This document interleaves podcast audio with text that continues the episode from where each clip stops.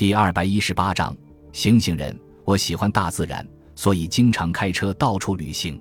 在旅途中，我领略了不少自然风光，也见识了许多奇闻异事。同时，我也见过许多惨烈的车祸场面，支离破碎的汽车，血肉模糊的遇难者。久而久之，以至于我对这些车毁人亡的场面变得熟视无睹。为此，我常常责备自己是一个心肠冷漠的人。但是有一天傍晚，当我驾车行驶在宾夕法尼亚州的公路上时，我才发现，原来我并不是那种铁石心肠的人。情况是这样的：当我驶过那一段路时，发现路边正停着一辆救护车和两辆警车。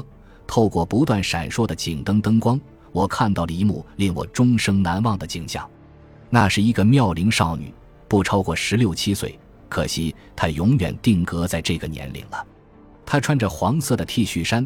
蓝色的牛仔裤，一副少女的装束，可她脚上穿的却是一双高跟鞋，这看起来似乎不太相称。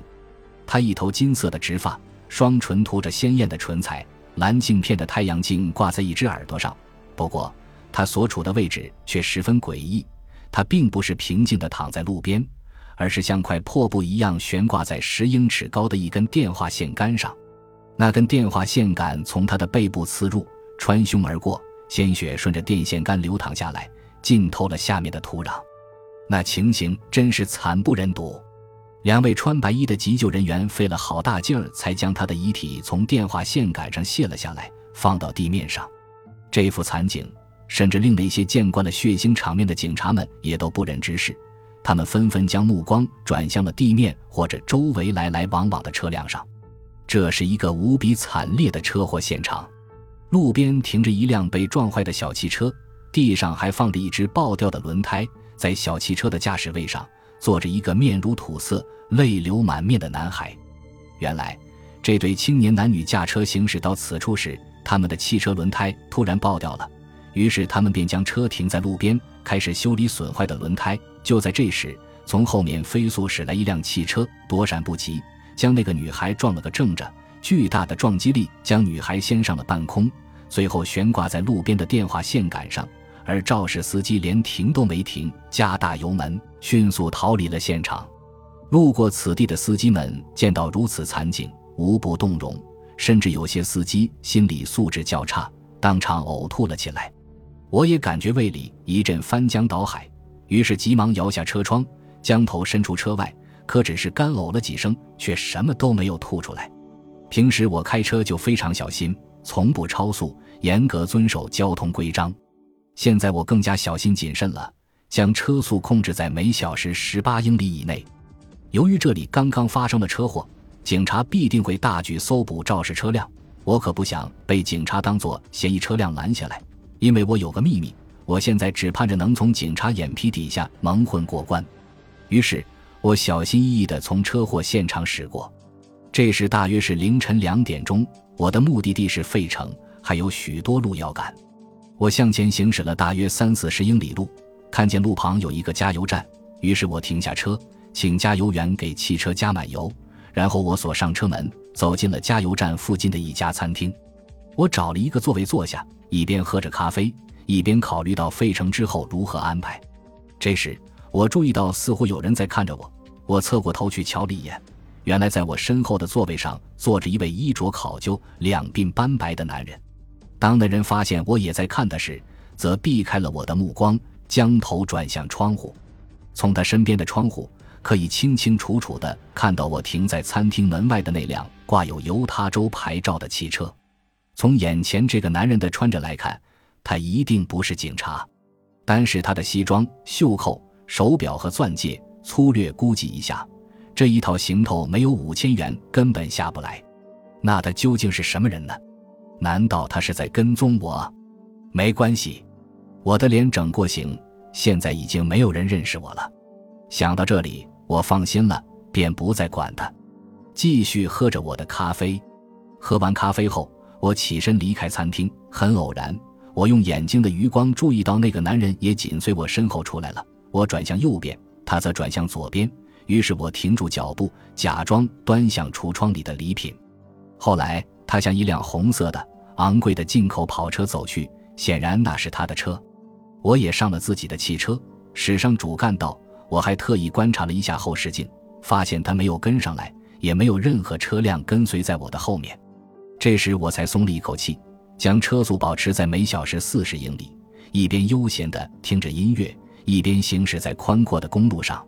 尽管我心里隐隐觉得餐厅里的那个家伙有些不对劲儿，但我很快就将他抛在脑后了。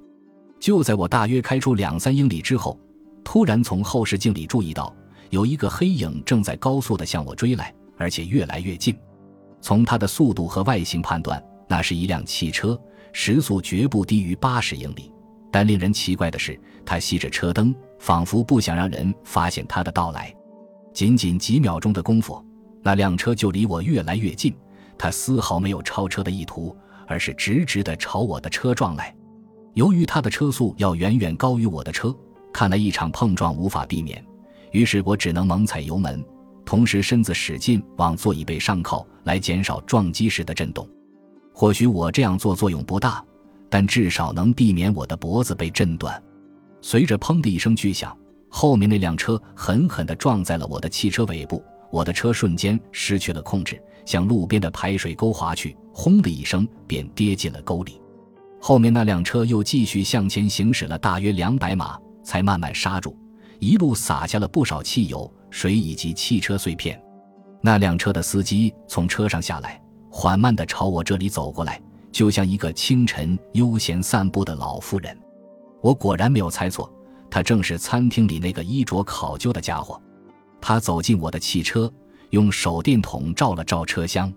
这时，我也刚好从巨大撞击造成的眩晕中清醒过来，解开安全带，从撞坏的车里爬出来。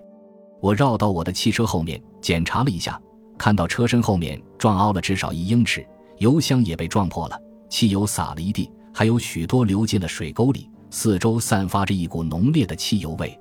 你还好吧？他问。我狠狠地瞪了他一眼，没理他。其实我早已气得说不出话了。我在心里暗暗地咒骂：“可恶的家伙！”在我把东西从车里搬出来之前，假如泄漏的汽油燃烧起来，那我一定要找一根生锈的铁条打死他。大约半小时后，警车到达了事故现场。我已经从破损严重的车厢里将衣箱、样品箱和布袋子都抢救出来了。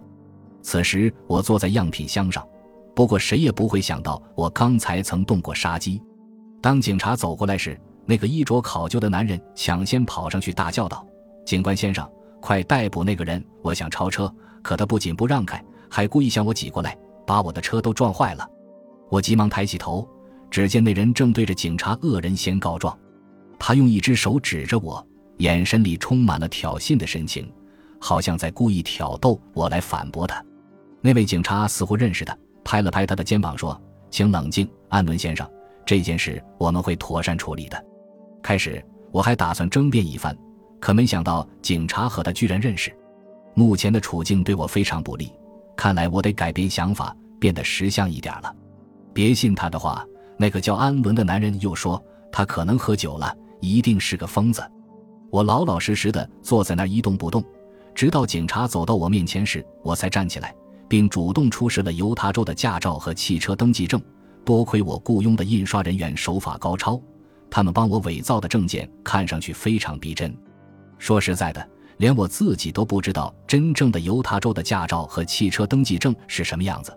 但我相信，站在我面前的警察也未必知道。我的驾照是金黄色的底纸，上印有蓝色的字，上面不仅有我的照片，还印有我的拇指指纹。汽车登记证是蓝色的，上面印的车牌号与我汽车上的车牌号完全吻合。其实我汽车上的车牌是假的，那是几年前的另一个牌照，后来经过涂改并重新喷漆而成的。警察仔细地检查了我的证件，没看出什么端倪，便交还给我，然后对我说：“你听到安伦先生的话了吧？你有什么要说的？”我耸耸肩，摊开手，做出一副无奈的样子：“没什么可说的，警官先生。”难道你就不想为自己辩解一下？正如安伦先生所说，在我超车的时候，我挡住了他的路线。慌乱之下，我下意识地转方向盘，结果反倒和他的车相撞了。这就是整个事情的经过。感谢您的收听，喜欢别忘了订阅加关注，主页有更多精彩内容。